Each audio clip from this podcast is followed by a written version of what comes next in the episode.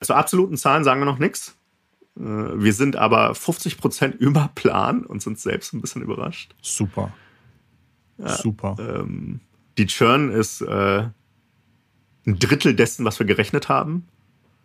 Super. Das heißt, die Nutzer lieben ja. euer Produkt, setzen es ein, benutzen ja. es wieder, zweites, drittes Mal. Stark. Und ähm, wir wachsen mit also äh, zweistellig pro Woche. Als sehr, also sehr exciting, wenn ich mir äh, letztes Jahr März im Vergleich zu Juni dieses Jahr rein mental bei mir persönlich angucke. Äh, das ist schon sehr surreal. Ja.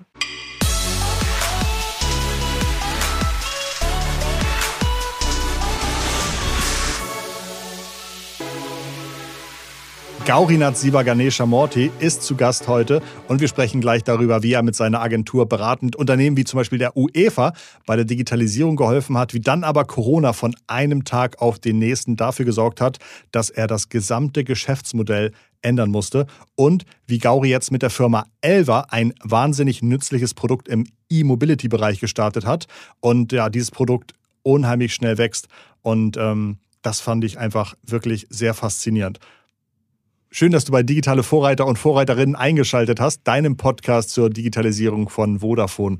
Wir sprechen ja jeden Montag mit absoluten Digitalisierungsexperten über ihre Jobs, über die Digitalisierung und darüber, wie man sich als Unternehmen bestmöglich durch die Abenteuer der Digitalisierung navigiert. Und da hat Gauri ein paar sehr, sehr tolle Insights aus den letzten anderthalb Jahren für uns zusammengestellt. Am Mikrofon sitzt Christoph Bosek und meine Passion ist das digitale Marketing. Von E-Mobilität habe ich äh, nur als Nutzer diverser Carsharing-Angebote Ahnung. Und ach ja, ich habe mir vor zwei Jahren, glaube ich, den Tesla Cybertruck bestellt, aber auch nur, weil die Anzahlung damals 200 Dollar kostete und man bis jetzt noch jederzeit kostenlos von seinem Kauf zurücktreten kann. Ich glaube, ein Auslieferungsdatum wurde von Tesla bisher noch nicht genannt. Mm, meine Bitte an dich, drück auf den Abo-Button und lass uns diesen Podcast bitte zum wöchentlichen Rendezvous machen. Mein heutiges Date, Gauri, sitzt aber jetzt schon in den Startlöchern. Los geht's. Herzlich willkommen, Gauri. Schön, dass du bei uns bist. Hallo Christoph, hallo liebe Zuhörer. Vielen Dank für die Einladung, Christoph. Wir haben eben schon so ein bisschen uns unterhalten und du hast tatsächlich, glaube ich, gerade in den letzten anderthalb Jahren eine wahnsinnig wilde Reise erlebt. Ähm, da kommen wir gleich drauf zu sprechen. Magst du uns so ein bisschen erzählen, zwei, drei Meilensteine? Was hast du so die letzten Jahre gemacht, damit wir so ein ganz kleines bisschen verstehen, mit wem wir es hier zu tun mhm. haben? Ähm, ja, zu mir selbst. Ähm, ich bin noch in Sri Lanka geboren, da kommt auch der Name her. Äh, meine Eltern sind dann ziemlich äh, früh in Norddeutschland gelandet. Das waren dann so Orte wie Bodenteich, Buxtehude, Hamburg, Wedel. Ähm, und äh, in dieser Zeit ähm, habe ich eigentlich mit, mich mit hauptsächlich mit Computern beschäftigt. Ähm, und das ist auch der Grund dann gewesen, was ich eigentlich seit 95 beginnend äh, in professionellen Projekten oder auch nicht so professionellen stattfinden lassen haben äh, oder stattfinden lassen habe. Ähm, ja, begonnen hat das tatsächlich bei einem Internet Service Provider namens NetSurf äh, in Hamburg. Das war die erste Internet Flatrate für 35 Mark. Dann war ich auch mal bei einer Bank, hab den, was das Thema. Ich war Kunde bei euch, das war in den 90ern, ja, oder? ISIS, ISC hieß das. Ja, also ich, ich komme aus Schleswig-Holstein. Ja. Und äh, ich glaube, da konnte man auch Kunde genau. sein. Also ich bin mir ziemlich sicher, dass ich eine at netsurf.de E-Mail-Adresse ja. hatte oder sowas. Dann äh, ja, habe ich wahrscheinlich deine Zugangsdaten verwaltet, damals unter anderem. Lustig. Ja, cool. Ja. Genau, danach war ich äh, bei einer Bank äh, namens Waringen, das war eine Privatbank, äh, habe da dann so ein bisschen was mit Trading-Geschichten gemacht, aber auch ähm, äh, digital. Ähm, dann war ich bei einer ähm, Agentur namens ID Media AG, ähm, durfte da beim Thema Psychosmos mitgestalten. Ähm, ähm, das war so um 99 rum. Ab 2000 ähm, habe ich meine kleine ähm, Firma gegründet mit zwei Freunden damals, ähm, die sich sehr, sehr im Networking, Engineering-Bereich äh, beschäftigt hat. Da haben wir dann so große Netze für große Kunden hochgezogen oder sehr, sehr viel Sicherheitsgeschichten gemacht. Da war ich auch noch 20 Jahre jünger. Das war mir viel zu fundamental, um es mal so zu formulieren, und zu langweilig. Und entsprechend bin ich zu einem Kunden von mir ähm, gezogen ähm, nach Köln. Das war ein Musiksender, war für mich viel spannender. Hab ähm, da dann das ganze Thema Senderabwicklung digitalisiert und entsprechend durften wir da auch ziemlich kreativ und frei sein, was äh, einige, ich sag mal, Online- und auch TV-Formate anging. Wir haben äh, so gesehen alle Kanäle miteinander äh, konvergiert, äh, damals schon. Bin dann, ähm, nachdem ähm, uns Viacom gekauft hatte, also MTV, ähm, nicht mit rüber, habe selbst wieder gegründet mit meinem Team. Ähm, nach der Gründung, zwei, drei Jahre später, habe ich dann als One-Man-Show, als Freelancer angefangen. Und ähm, in dieser Freelancer-Tätigkeit durfte ich dann ziemlich große, ziemlich bekannte Namen begleiten. Ähm, in ziemlich vielen unterschiedlichen Projekten. Das konnte Publishing sein, das konnte Telekommunikation sein, Sport. Ähm, was war, wart ihr, wart ihr äh, Entwicklungsbude oder was hm. habt ihr gemacht? Ja, unter anderem. Also wir haben ziemlich viel entwickelt. Äh, wir haben ganz wenig beraten, meistens auf in irgendeiner Form agiler Art und Weise. Ähm, ich bin agiler Verfechter seit 2425. Ähm, und Gab es damals das Wort agil schon? Also äh, ja, andeutungsweise eher äh, XP, Scrum, Kanban, also Ken Schwaber und das agile Manifest wurden ja so 2, 2, 3 so gesehen entwickelt und dann gab es so die ersten Einschläge und wir als Developer waren ja immer schuld an Projekten, ähm, wenn die schief liefen. Das heißt, wir aus der Development-Perspektive haben uns dann natürlich angeguckt, wie wir Requirements äh, in irgendeiner Form vernünftig strukturiert erhalten. Ja. Ähm, entsprechend hat man das. Ich, ich glaube, ich hatte irgendwie 2005 mal so eine Requirement-Schulung bei so einer, ich glaube, die hieß Chris Rupp, die hat damals irgendwie auch so ein Buch darüber geschrieben und war, das war damit so ein ganz spannendes Thema 2.5 oder 2.6, Requirement Engineering, damit sozusagen Produktleute äh, bessere Requirements für, äh, für Entwickler und Developer zusammenschustern. Und das war damals noch wirklich meilenweit entfernte äh, Denkmuster zwischen den beiden Abteilungen. Mhm. Genau. Und für mich war es ähm, also die ersten Pro Projekte waren tatsächlich so prozessual, Requirements und so weiter und so fort. Aber ich habe dann ziemlich schnell gelernt, dass das Ganze in irgendeiner Form nicht nur sich mit Prozessen beschäftigt, sondern eher tatsächlich eine Art Haltungsfrage ist.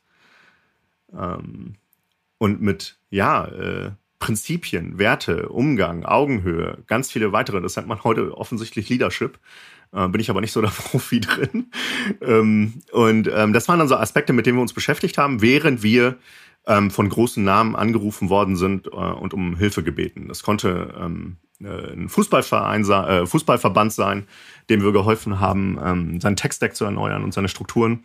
Oder aber auch ein großes Fernsehsendernetzwerk, ähm, für den wir dann ähm, ähm, ja, äh, Dinge konsolidiert haben oder neu gebaut. Ähm, und das habe ich dann ab 2012 bis ja, letztes Jahr Februar gemacht. Äh, eine kleine Mannschaft aus knapp 36 Leuten, Nerds und Geeks äh, wie ich. Äh, und ähm, ein Illustra-Kundenkreis, äh, funktionierende Projekte und dann kam Corona. Ja.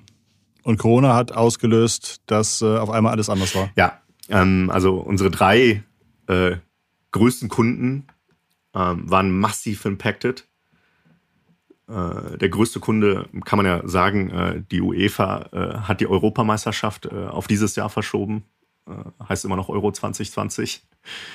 Ähm, das war der erste Anruf. Der zweite Anruf, ähm, auch Profisport, ähm, die haben alle Spiele eingestellt.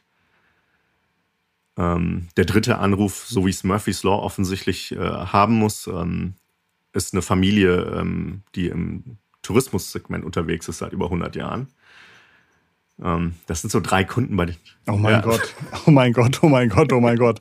Ja, okay. Genau. Hätte nur noch irgendwie, hätte nur ein äh, ja, Musikveranstalter gefehlt oder genau. sowas. Konzertveranstalter ja. gefehlt. Okay, das heißt, das war erstmal, äh, in welcher Dichte kamen die Anrufe? War das alles innerhalb einer Woche? Ja. Oder also? Anderthalb, zwei Wochen. Oh Gott. Ja. Ja. ja. Wie, wie hast du dich gefühlt? Ich hatte 2019 schon ein herausforderndes Jahr, deswegen äh, so ein bisschen, ähm, ähm, ähm, also äh, man, man funktioniert dann nur noch, weil man hat ja eine Verantwortung gegenüber Mitarbeitern insbesondere ja auch. Ähm, und ähm, das Gefühl war, ich muss sagen, also es war eine Schockstarre, aber keine persönliche Schockstarre, sondern eine kollektive Schockstarre, würde ich fast behaupten wollen. Weil egal, wen ich angerufen habe, sogar beim Arbeitsamt oder bei der Bank, die ersten fünf bis 15 Minuten hat man eigentlich erst, oder habe ich zumindest mit meinem Gegenüber erstmal über die Gesamtsituation geredet, obwohl ich den Menschen noch nie getroffen hatte. Keiner, keiner wusste, was passiert. Es war für alle irgendwie neu. Hm. Wo hast du, wo hast du damals die besten Informationen bekommen? Weißt du das noch? Also gab es da irgendwie eine Internetseite, auf der da irgendwie steht, wenn Sie als Unternehmer betroffen sind, das ist eine Checkliste? Nee, es musste sich jeder selbst musste erarbeiten. Sich jeder selbst erarbeiten und ich bin dank ähm, äh, eines Unternehmernetzwerks da hervorragend informiert gewesen. Wir haben direkt in diesem Unternehmernetzwerk ähm, WhatsApp-Gruppen gebildet. Ähm, und da wurde sich halt sehr, sehr ähm, ja, direkt ausgetauscht zum Thema Kurzarbeit, mit denen ganz viele vorher noch nie was zu tun hatten. Ähm, andere Antragsformen, KfW und ich weiß nicht, was da noch alles kam. Ähm, da hatte ich Glück. Wie haben deine Mitarbeiter reagiert? Haben die irgendwie, also die wollten ja wahrscheinlich irgendwie ab Tag 1 wissen, was passiert denn jetzt, Gauri? Ja, ähm, das war äh, in der Gesamttransformation eines der Dinge, ähm, die ich aber vorher auch schon stattfinden lassen habe. Ähm, wir haben früher ähm, auch schon, also vor Corona, ähm, auf eine Art von, ähm, ich nenne es Radical Truth agiert. Ähm, ich äh, finde, ähm, das mag jetzt äh, komisch klingen, Knowledge is Power. Ähm, und wenn die Mitarbeiterschaft ähm, über ähm, jedwede Information verfügt, diese äh, benötigen, das sind durch die Bank weg intelligente Menschen, die ich da habe, äh, die können helfen bei einer Lösungsfindung. Und äh, entsprechend haben wir All-Hands-Meetings gefahren mit inklusive Liquiditätsplan. was natürlich einige dann irgendwann auch ein bisschen in Angst versetzt hat. Entsprechend haben wir diese dann wieder zurückgenommen. Aber alle Mitarbeiter waren zu stets informiert über, über unsere Überlegungen, ähm, über das, was wir vorhaben. Wir haben ganz viele One-on-One-Calls und Walk-and-Talks und solche Geschichten gemacht, ähm, um einfach auch persönlich abzuhören äh, und auszutauschen, was jedem Einzelnen bewegt. Ja. Ähm, genau. Hast du, hab, habt ihr die Personalstärke von damals halten können? Ähm, wir haben bereits in 2019 ein bisschen angefangen zu konsolidieren. In 2020 ähm, haben uns dann ähm, tatsächlich drei, vier aufgrund dessen, weil sie gesehen haben, dass uns die Projekte wegfallen, äh, von sich aus gekündigt, weil sie halt was sichereres haben wollten, was auch vollkommen in Ordnung war. So, ne? Die hatten Angst, was auch in Ordnung ist. Ähm, und ähm, wir waren dann noch mit einer Gesamtstärke von 16 Personen unterwegs, also äh, fast äh, 20 Leute weniger im Vergleich zu 20, 20 äh, 2019. Ähm, und mit diesen 16 Menschen ähm, saß ich da im März, April, Mai äh, ohne einen Blick nach vorne. Ja. Erstmal. Ja. Okay. Und dann habt ihr euch wahrscheinlich gedacht, das ist ganz schön kacke, wenn man abhängig ist von äh, von Kunden, die in kürzester Zeit sagen können, es geht gerade nicht mehr. Ähm, und dann habt ihr überlegt, wir brauchen was anderes. Ja. Ne? Ähm, ich habe ganz viele Spaziergänge gemacht, mit meiner Mannschaft geredet und bei uns war das in den letzten drei, vier Jahren schon so, dass wir mal wieder was Eigenes machen wollten. Ich habe ähm, ziemlich viele, die ähm, selbst auch schon gegründet haben, Produkte entwickelt haben, in Startups gearbeitet haben. Ähm, wir haben teilweise Kinder ähm, und wir wollten unbedingt irgendetwas machen, was mehr Impact hat, entweder gesellschaftlich, ökologisch, äh, in irgendeiner Form. Die Projekte, die wir früher gemacht haben, waren super, die waren Richtung Publishing, die waren Richtung Sport, die haben Spaß gemacht, aber ähm, es war für uns einfach an der Zeit, dass wir etwas mehr mit mehr Wirkung erzielen wollten. Ähm, und entsprechend haben wir dann eine eklatante Entscheidung getroffen im äh, Juni vergangenen Jahres, also tatsächlich jetzt genau zwölf Monate her äh, da fand dann ein All-Hands-Meeting statt. Äh, in diesem All-Hands-Meeting haben wir bekannt gegeben, dass wir als Gesellschafter äh, entschieden haben, ähm, dass wir zum Ende des Jahres unser Dienstleistungsgeschäft einstellen. Punkt 1. Ähm, und Punkt 2, ähm, dass wir morgen beginnen, original am nächsten Tag, äh, ein neues Team aufzusetzen. Ganz klein ähm, und dieses Team wird das Projekt The Phoenix behandeln. Ähm, und dieses Projekt Phoenix bestand aus drei Phasen. Die erste Phase hieß Challenge Selection. Die zweite Phase hieß Challenge Validation. Und die dritte Phase Challenge Implementation, wo wir dann unseren MVP gebaut haben. Das heißt, ihr habt äh, nicht als Gesellschafter gesagt, das wird jetzt unser nächstes Geschäftsmodell, sondern ihr habt gesagt, wir erarbeiten das zusammen. Wir schauen uns an, was gibt es da, versuchen irgendwie eine Shortlist zu erstellen und die Shortlist dann zu validieren und zu gucken, okay. Das heißt, äh, Okay, was, was, für, äh, was für Themen kamen denn da überhaupt auf den Tisch? Also in welche Richtung wurde da gebrainstormt und, und recherchiert? Wir haben einen Canvas genommen von Martin Ursache, der hieß The Problem Statement. Äh, oder Problem Statement Canvas, genau. Ich mag das Wort Problem aber nicht. Ja. Äh, weil Problem sowas, so, ja, hat so, äh, kann ich nicht mit umgehen. Das hat irgendwie, äh, ein Problem hat meistens in irgendeiner Form, ähm, allein psychologisch schon so eine Art Hindernis irgendwie ich mag eher das Ding, lass uns das doch als Herausforderung betrachten, irgendwie dran lernen. Ja? Entsprechend haben wir das einfach umgebaut, haben auch ein paar Fragen äh, ähm, umformuliert und haben diesen, diesen Canvas als Grundlage verwendet, um uns Herausforderungen anzugucken, mit denen wir alltäglich beschäftigt sind. Haben dann die Arbeitskollegen gebeten, ähm, die Lust drauf hatten, uns ähm, diesen Canvas auszufüllen, genauso wie Familienmitglieder, Freunde, im Netzwerk äh, Menschen, die uns nahestehen, auch aus, also sogar Kunden von uns, denen wir das geschickt haben. Und dann hatten wir über 40, 45 äh, Einsendungen, also wesentlich mehr Einsendungen, aber 40, 45, die wir uns näher angeguckt haben. Und da waren wirklich harte Sachen dabei. Also äh, das fing beim Thema Hebammen an. Digital Discourse, Freedom of Speech, äh, nachhaltige Logistik, Swarm Logistics.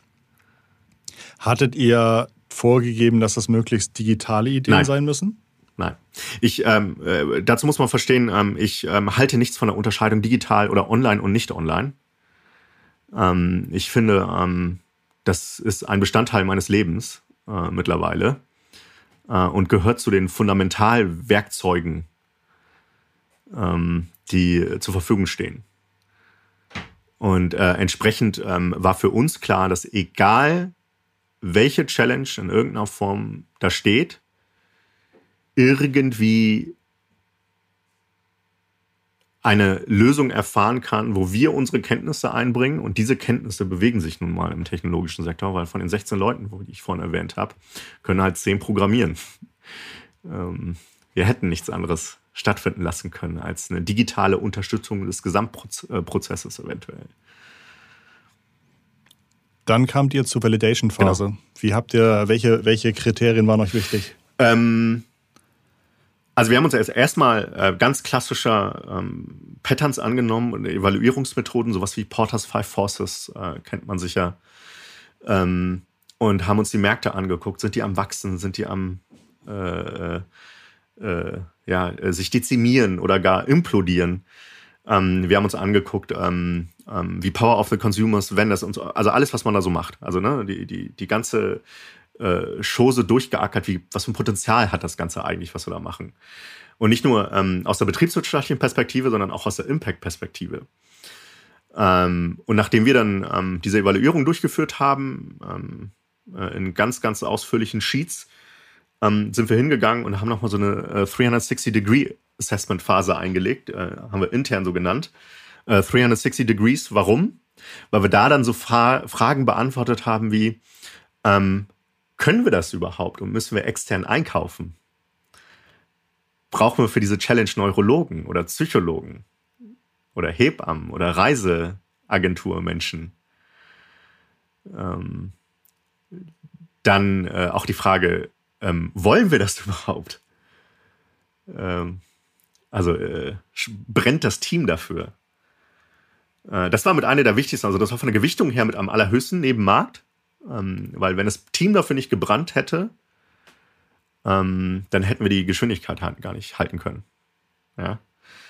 Und ähm, genau, das war so eine Evaluierung auf allen Ebenen. Das, ähm, die wollten wir, in, also die ging auch sehr, sehr schnell in zwei, drei Wochen. Wir haben die nochmal verlängert um eine Woche insgesamt. Und dann hatten wir eine Shortlist aus drei Challenges, wo uns die Mannschaft gesagt hat, ja geil, haben wir Bock drauf. Äh, ab jetzt ist es eine Gesellschafterentscheidung. Welche drei waren es zum Ende? Äh, etwas mit Remote Work. Ähm, dann eine Richtung ähm, Tourismus tatsächlich. Ähm, und die dritte äh, Geschichte war tatsächlich die Elektromobilitätsgeschichte. Ähm, und dazu muss man wissen, die habe ich in der letzten Woche reingekippt. Die war nicht mal im Challenge-Statement ganz am Anfang der Phase ähm, mhm. aufgeführt. Ähm, Ich bin begeisterter Elektroautofahrer seit über viereinhalb Jahren. Wir sind ein Vollelektrohaushalt. Äh, und ich habe in dieser Woche meinen Parkplatz erneuern lassen. Und ich fahre ein amerikanisches Modell. Ähm, und in dieser Woche, wo wir eigentlich entschieden hätten, was wir, welches Thema, welchem Thema wir uns annehmen, ähm, stelle ich fest, dass meine Frau weiß, wie sie am Supercharger lädt. Ähm, und zu Hause aber noch nie öffentliche Ladeinfrastruktur benutzt hat. Und das haben wir uns dann nochmal angeguckt. Und dann ist das tatsächlich auch auf der Shortlist mitgelandet. Die Situation ist irgendwie so, es gibt Dutzende unterschiedlicher Ladeanbieter. Ähm, teilweise muss man sich irgendwie anmelden, teilweise äh, gibt es unterschiedliche Preisstrukturen. Ähm, wenn man bei jedem Anbieter dabei sein will, braucht man irgendwie eine ganze, einen ganzen Briefcase voller Zugangskarten oder RFID-Karten oder sowas. Ähm, wie groß ist momentan der Elektromarkt in Deutschland? Also wie viel Prozent unserer Autos sind bisher elektrisch? Also ähm, in relativen Zahlen ist das vernachlässigbar. Ja. Ähm, Erstmal ein Satz äh, vielleicht zu diesem äh, sogenannten äh, Ladekartenanbieter-Szenario und, und äh, Dschungeltarif, den sogenannten. Ähm, wir haben tatsächlich über 200 Anbieter ähm, mit über 380 Tarifen. Ja, nur in Deutschland. Ja. Ähm, und die äh, Situation ist halt so komplex, dass ein Innovator oder ein Early Adapter, so wie ich das bin, auch Bock drauf hat, sich damit auseinanderzusetzen. Aber weder mein Schwiegervater, der jetzt 78 Jahre alt wird in ein paar Tagen, ähm, noch meine Mutter oder meine Frau, die einfach nicht technikaffin sind oder auch einfach keine Lust drauf haben, die wollen sich damit nicht auseinandersetzen. Haben auch keine, ne? Also die wollen einfach Mobilität. Das ist ein Grundbedürfnis. Ihr habt Elva gegründet und Elva ist ein Service, eine Plattform, die sagt, du kannst bei uns mit einem Zugang bei all diesen äh, Anbietern dein Auto laden. Und ihr setzt, glaube ich, noch eins drauf. Ihr sagt, ihr bietet sogar fertige, komplett transparente Pakete an, die ich mir buchen kann, bis hin zur Flatrate, glaube genau. ich, oder? Also die, die größte Angst bei Menschen, die auf nachhaltige Mobilität setzen wollen, also so mutig sind, diesen Schritt zu gehen äh, und sagen, ich hole mir jetzt ein Elektroauto, ähm, sind äh, zwei Ängste. Das eine ist die Reichweitenangst. Wie weit komme ich eigentlich mit meinem Fahrzeug? Äh, und dann äh, fragen die sich natürlich, was ich da monatlich zu bezahlen habe, welche Kosten auf mich zukommen.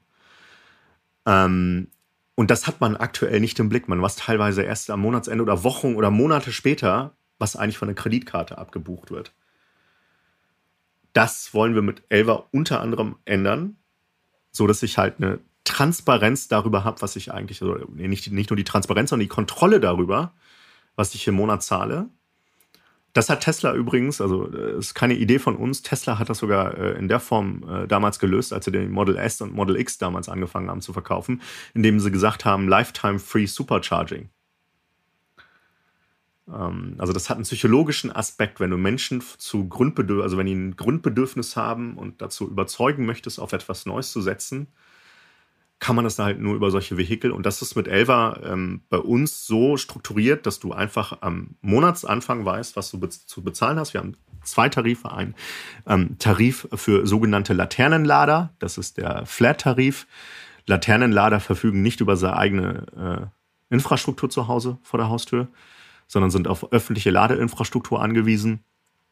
Ähm, und da sagen wir, wir haben in Deutschland äh, mit einer der höchsten Abdeckungen von über 92 Prozent und bei den restlichen 8 Prozent, das kann mal ein Hotel mit einer Starkstromsteckdose sein, ähm, kannst du uns gerne die Rechnung einreichen, wir erstatten sie dir per Chargeback. Das heißt, wir versuchen im ersten Schritt mit Elva dem Konsumenten die Kontrolle über das Pricing zurückzugeben.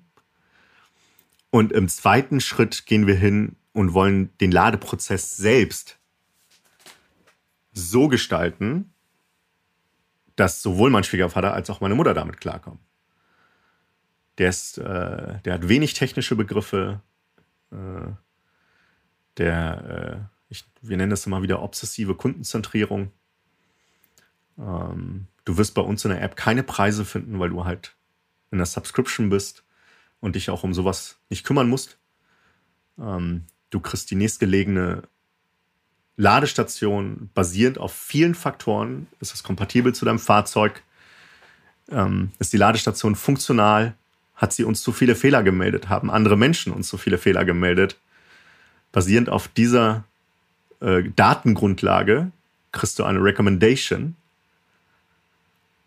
Ähm, und äh, diese Recommendation soll dich äh, am liebsten zu einer Station führen, wo das Laden erfolgreich sein wird und du begeistert weiterfährst.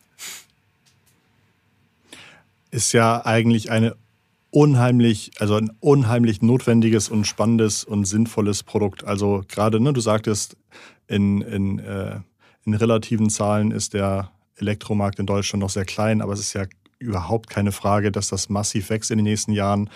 Wenn ich mir mal hier über Carsharing ein Elektroauto ausleihe und das irgendwie laden muss, dann liegen da irgendwie drei, vier Karten und das ist halt wirklich immer nervig, finde ich, als gerade am Anfang ist wirklich ein Grund, warum mir das Elektrofahren nicht noch mehr Spaß macht. Also es ist ja wirklich ein, ein mega super äh, Produkt, was ihr euch ausgedacht habt. Ähm, wie einfach ist es, diese ganzen Anbieter, Tarife und so weiter zu vereinheitlichen? Also wie, ähm, wie sehr haben auch die Anbieter ein Interesse, dass es da eine Plattform oben drüber gibt, die es allen im Grunde vereinfacht, äh, Elektromobilität zu nutzen? Die Anbieter ähm, haben eine Zielsetzung, dass sie ihren CapEx, den sie da investiert haben, in die Ladeinfrastruktur in irgendeiner Form wieder vereinnahmen müssen. Das heißt, da geht es ganz simpel erstmal um Utilization. Ähm, das funktioniert aber leider in Deutschland sehr, ich sag mal, ähm, nicht so einfach. Im Ausland ist das äh, etwas äh, einfacher tatsächlich, je nachdem, in welches Land du guckst. Ähm, Ihr seid schon in 30 Ländern aktiv. Wir haben gerade am Mittwoch als Beta-Feature äh, weitere 150.000 Ladepunkte äh, an den Start gebracht mit über 30 Ländern. Äh, ich möchte unbedingt mit meinen Kindern nach Kroatien und mein eigenes Produkt nutzen. Ähm, und entsprechend sind wir jetzt europaweit unterwegs, genau. Okay, also okay, in, Deutschland etwas schwieriger, im Ausland teilweise ein bisschen einfacher. Ähm, was braucht es jetzt für euch, damit du in, in ein paar Jahren sagst, oh mein Gott, das war so ein im Nachhinein glücklicher Zufall, ähm, dass wir uns komplett neu ausrichten mussten. Also wahrscheinlich geht es jetzt darum, vielen Leuten davon zu erzählen, dass es euch gibt. Genau. Oder? Also ähm, aktuell ähm, gehen natürlich alle Marketingmaßnahmen los. Ähm, Word of Mouth funktioniert hervorragend. Das ist auch das, worauf wir so ein bisschen optimieren. Ähm, wir wollen einfach Menschen ähm, von unserem Produkt überzeugen und ähm, gehen ganz massiv in die Optimierung des Produktes äh, und die User Experience, äh, weil ich da einfach der festen Überzeugung bin, dass wenn du das beste Produkt hast, dass du, das, also ich würde nur mein Produkt empfehlen, wenn es auch wenn ich davon überzeugt bin. Ja. Äh, ansonsten äh, sehe ich da keine Chance. Und ähm, das, das sieht bei uns jetzt nach unseren Kennzahlen sehr gut aus. Und bin ich auch sehr froh drüber. Ähm, und die Weiterentwicklung dessen ist das, was wir jetzt an, stattfinden lassen werden. Aktuell ist es ein reines Privatkundenthema, was wir betrachten. Also die beiden Tarife, sowohl die Full ähm, oder die, die, das Flat-Abo als auch die äh, Flex-Abo, das Flex-Abo sind ähm, beide für Privatkunden gedacht. Wir sind aber schon dabei, ähm, Geschäftskundentarife ähm, zu skizzieren und auch zu besprechen mit einigen Interessenten. Ähm, das heißt, da werden wir ähm, ähm, uns ein bisschen horizontal skalieren. Äh, und wenn ich in die Zukunft gucke, würde ich mir natürlich auch wünschen, dass wir mal hinten bei, den, bei der Ladeinfrastruktur begonnen, ein eher beherzteres Einschreiten der Politik noch erfahren. Mhm. Was fehlt da oder was wünscht ihr da? Es wurden einige Fehler gemacht. Äh, und diese Fehler müssen tatsächlich korrigiert werden. Das äh, geht beim, bei der Bundesnetzagentur los. Hast du ein Beispiel? Ähm, beispielsweise ist es so, dass der Ladepunkt selbst aktuell als Letztverbraucher deklariert ist. Ähm, das heißt, ähm, der Ladeinfrastrukturbetreiber ähm, verkauft mir seinen eigenen Energietarif dort. Ähm, und ähm, wenn wir das Thema nach vorne bringen wollen, müsste das beispielsweise mal aufgelöst werden. Ja? Äh, da wehrt sich natürlich jedes Stadtwerk und jeder Energiekonzern dann, da, weil die äh, dann nur noch das Netzentgelt erfahren werden. Ähm, aber das ist auch schon am Hausstromanschluss so. Ähm, und äh, ich hoffe sehr darauf, dass die Bundesnetzagentur da äh, die richtige Entscheidung trifft und bin da guter Dinge. Das ja. heißt, das heißt sozusagen, du wünschst dir einmal einen äh, Stromtarif für normale Verbrauchs äh, Situation und einmal davon unabhängig über dieselbe Leitung, aber einen deutlich günstigeren Mobilitätsstromtarif, Basistarifgrundlage. Ich würde ähm, mir wünschen, dass ähm, der Ladepunkt, der gefördert wurde von der Politik, also auch unter anderem von meinem Steuergeld bezahlt worden ist, als öffentliche Infrastruktur angesehen wird. Verstehe. Mhm. Ähm, und ähm, da dann nicht äh, in irgendeiner Form ähm, Markups drauf stattfinden, ähm, die äh, rein betriebswirtschaftlich eine Art äh, äh, Außengrenze darstellen. Kannst du erzählen, wie viele Kunden ihr schon habt? Wie viel, wie oft Elva schon eingesetzt wird? Ähm, wir haben im März gestartet. Ja, vor drei Monaten ungefähr. Aha. Genau. Äh, zu absoluten Zahlen sagen wir noch nichts. Äh, wir sind aber 50 Prozent über Plan und sind selbst ein bisschen überrascht. Super. Super. Ja, ähm, die Churn ist äh, ein Drittel dessen, was wir gerechnet haben. Super. Das heißt, die Nutzer lieben ja. euer Produkt, setzen es ein, benutzen es ja. wieder, zweites, drittes ja. Mal. Stark. Und ähm, wir wachsen mit, also äh, zweistellig pro Woche. Super. Ähm, als sehr, also sehr exciting, wenn ich mir äh, letztes Jahr März im Vergleich zu Juni dieses Jahr rein mental bei mir persönlich angucke. Äh, das ist schon sehr surreal. Ja. Wow. Word of Mouth, ähm, gibt es weitere Marketing? Also habt ihr äh, finanziert ihr den ganzen, das ganze Projekt selbst oder habt ihr gesagt, wir werben nochmal Geld ein ähm, und holen uns Investoren an Bord? Wir haben den MVP noch selber finanziert bis Jahresende, haben unser eigenes Kapital verwendet, noch aus der Altgesellschaft heraus. Ähm, und seit Ende letzten Jahres, November, Dezember, haben wir angefangen, äh, angefangen erstmal so eine kleine Friends and Family Batch zu fahren, dann nochmal ein Extended Friends and Family Batch und aktuell sind wir tatsächlich mit institutionellen Anlegern, Investoren in Gesprächen, ähm, weil es natürlich ein bisschen Kapitalbedarf braucht. Ähm, sind aber sehr guter Dinge. Ähm, schließen aber auch einige Investorengruppen aus. äh, und ähm, äh, weil wir halt einfach eine, eine Mission äh, und eine Vision vor uns haben, ähm, wo wir sagen, ähm, dass das aus einer kundenzentrischen Perspektive stattfinden muss. Schließt ihr eher Institutionen aus, deren Mittelherkunft euch nicht gefällt oder wo ihr sagt, die wollen halt einfach, dass wir in sieben Jahren 40 Mal mehr wert sind als heute und wir möchten einfach nicht diesen, äh, diese Wachstumsprognose als Hauptziel haben? Also die Wachstums- oder Werteprognose ist weniger der Fall, sondern eher tatsächlich so strategischer Natur und auch wo das Geld herkommt so ein bisschen. Mhm. Ähm, wir machen das ja ja. Kein Ölgeld? Du, ähm, ich habe vor viereinhalb Jahren meinen Tesla gekauft, weil ich fest, also ne, das war noch weit vor Elva, weil ich eine ziemlich äh, ja, äh, eindeutige Meinung zu dem Thema habe. Ähm, wir müssen aufhören, diese vergammelten Urwaldpflanzen äh, zu verbrennen, ja. Ähm, und äh, deswegen, ja, wir schließen Mineralölkonzerne als Investoren aus. Macht ja auch genau. Sinn.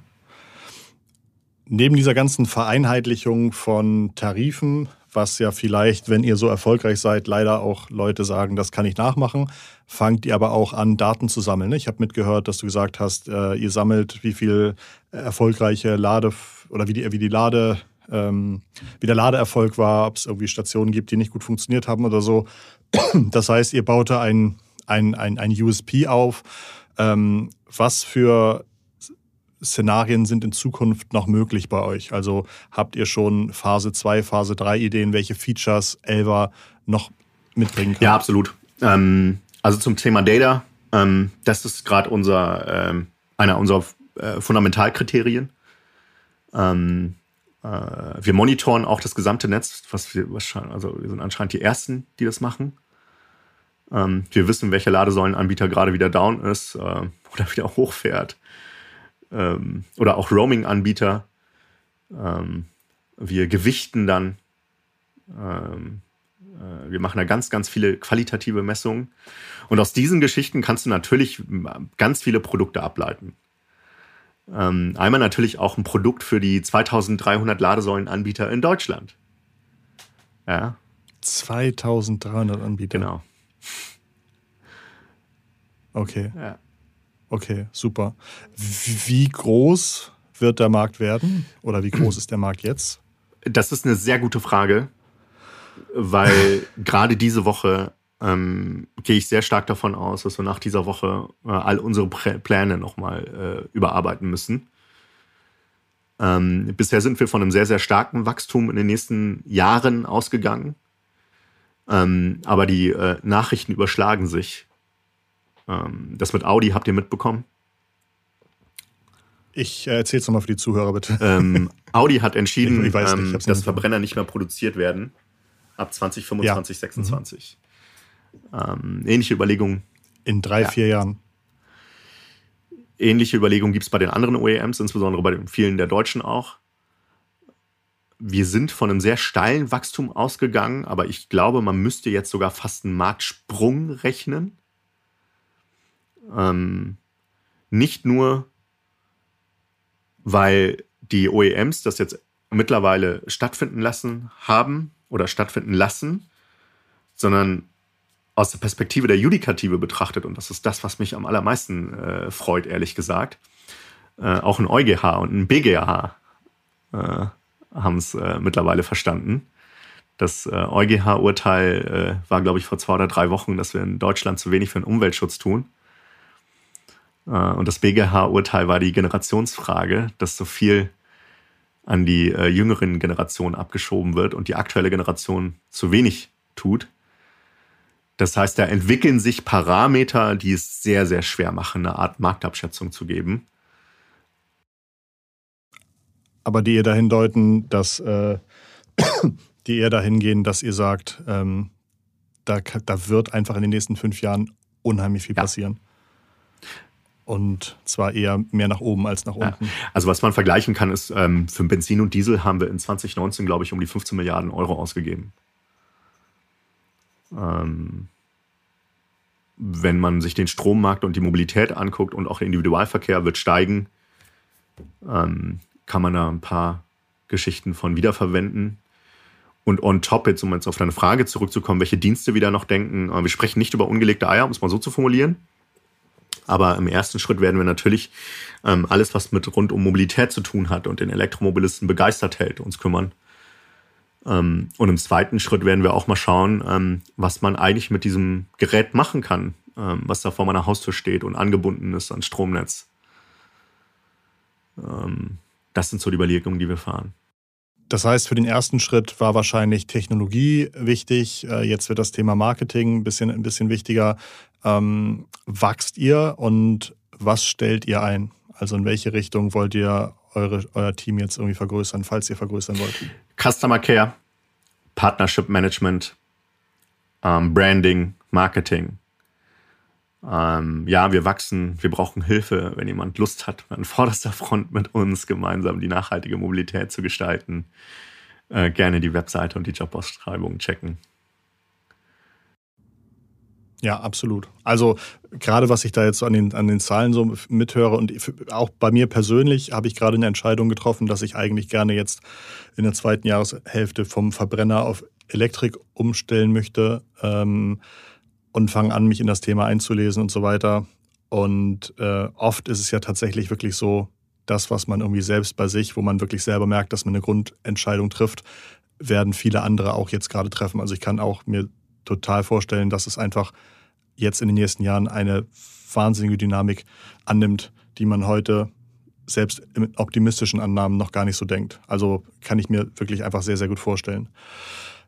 Du hast gesagt, du warst schon relativ früh mit einem agilen Mindset ausgestattet, ähm, hast auch viele Digitalisierungs-, Transformationsthemen begleitet. Wo holst du dir vielleicht noch ein bisschen Motivation oder Inspiration? Gibt es digitale Vorreiter, Vorreiterinnen, denen du irgendwie folgst? Gibt es da irgendwelche guten Inhalte, irgendwelche guten Vorbilder, die wir von dir ähm, ähm, lernen können? Also ich war de facto und bin es teilweise wahrscheinlich auch noch Fan von einigen Menschen. Äh, und ich glaube, meine Frau würde de facto sagen, ja, das bist du. Ähm, aber ich habe ähm, vor ein paar Jahren ähm, ein paar entscheidende Bücher gelesen, ähm, die mich echt geprägt haben. Unter anderem äh, äh hat mir ähm, ein Freund, ein sehr guter Freund von mir, ähm, äh, das Buch von ähm, Aaron Gandhi geschenkt. Wut ist ein Geschenk. Ähm, und seitdem ähm, habe ich nicht mehr dieses Ding mit Fan sein oder irgendwie äh, Vorbilder, sondern ähm, ich glaube, dass wir äh, zusammenfassend einfach ja ungehorsamer sein müssen und dürfen, ja und auch träumen dürfen ähm, und ehrlich gesagt auch äh, ordentlich nonkonformistisch agieren müssen, ähm, um vielleicht auch als Gesellschaft und als ja vielleicht sogar als Zivilisation, um es mal groß zu bringen, ähm, äh, äh, agieren zu können, ja äh, und für diese Ungehorsamkeit ähm, gibt es ähm, ganz viele Beispiele, die mich sehr arg beeindrucken. Ähm, da gibt es einen Mahatma Gandhi oder einen Martin Luther King, um bei den großen Namen zu bleiben. Oder auch aktuell einen Elon Musk. Äh, die würde ich auch als ungehorsam bezeichnen. Oder einen Jeff Bezos. Ähm, oder auch, äh, keine Ahnung, früher so Menschen wie Johannes Gutenberg, die der, der das Buch erfunden hat. Der war auch nicht, äh, also ne, das war ein Nonkonformist. Ähm, also so Typen, die irgendwas Geiles, Wichtiges erfunden haben. Ähm, was die alle gemein haben, ist, dass die den Status quo nicht akzeptiert haben. Und ähm, das ist für mich so eine der Grundhaltungen, die ich für mich jetzt, ich, äh, ich freue mich sehr drüber, über jedes Feedback, was meine Person angeht. Ich freue mich sehr drüber, wenn es in irgendeiner Form Feedback zu unseren Produkten, zu unserem Vorga Vorhaben äh, gibt, ähm, weil ich der festen Überzeugung bin, dass die kollektive Intelligenz einfach wesentlich mehr drauf hat als die Individualintelligenz. Und das sehen wir in den letzten 30 Jahren schon, insbesondere in der Open-Source-Bewegung äh, und in anderen Aspekten. Und ich finde, da kann man sich aus, aus so gesehen aus, aus dieser agilen Manifesto-Ecke nochmal einiges abgucken. Wahnsinn. Super. Ähm, für mich ein totales Podcast-Geschenk, weil es da einfach ganz viele Aspekte gibt, bei denen ich total innerlich und äußerlich genickt habe. Also wirklich, ähm, ähm, ja, für mich eine total positive Überraschung. Ich dachte, ne, irgendwie habe mir natürlich vorher das Thema angeguckt, ähm, aber was da alles so dahinter steckt, was da passiert ist, was da gerade jetzt so an Marktwachstum passiert, ähm, finde ich wirklich extrem beeindruckend und finde auch eure Herangehensweise oder sowas äh, oder die Art und Weise, wie ihr die Entscheidung getroffen habt, wirklich toll und danke dir ganz, ganz herzlich, dass du das so transparent hier auch erzählt hast, wie das vorgegangen ist, ähm, was im letzten Jahr passiert ist, dass du nicht nur erzählt hast, wir waren immer schon gut, hatten nie Probleme und jetzt haben wir die nächste tolle Idee. Ähm, unheimlich wertvoller Podcast. Ganz, ganz vielen Dank. Das war Gaurinat Sivaganesha Morty und ich würde sagen, ja, also für eure Zukunft, für euer Business alles, alles Gute. Ähm, danke dir für deinen Input, deine ganzen Insights und da werden die Hörer hoffentlich auch das Gefühl haben, das war sehr interessant, was du, was du uns erzählt hast. Danke an all, alle Hörer und Hörerinnen fürs Zuhören. Ich würde sagen, wir hören uns nächste Woche Montag wieder, wenn es heißt Digitale Vorreiter. Ganz, ganz liebe Grüße von Gauri und Christoph. Macht's gut. Ciao.